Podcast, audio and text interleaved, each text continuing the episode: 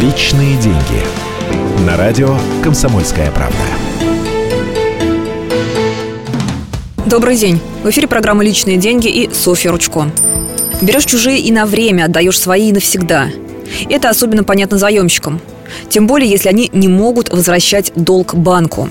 Вышкаленные банковские менеджеры, улыбающиеся и приветливые, исчезают в этот момент. На их место приходят коллекторы. Это люди, которым кредитные организации продают долги неплательщиков. И им не до улыбок. Какие права имеют коллекторы? По сути, никаких. Ведь закона о коллекторской деятельности до сих пор нет – Закон о потребительском кредите разрешает банкам передавать долги на взыскание третьим лицам. Только и всего. А уж как они будут работать с должниками, исключительно их дело. Пугающих историй о коллекторах слышно много. Письма и звонки с угрозами еще не самое страшное. Это понятно. Задача коллекторов – получить деньги. Любой ценой.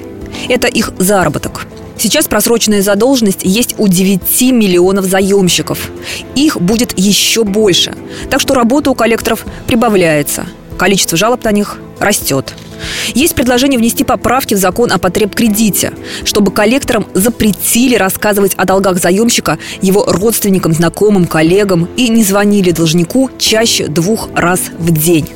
Но это все полумира – Наладить ситуацию может только специальный закон, появление которого не предвидится.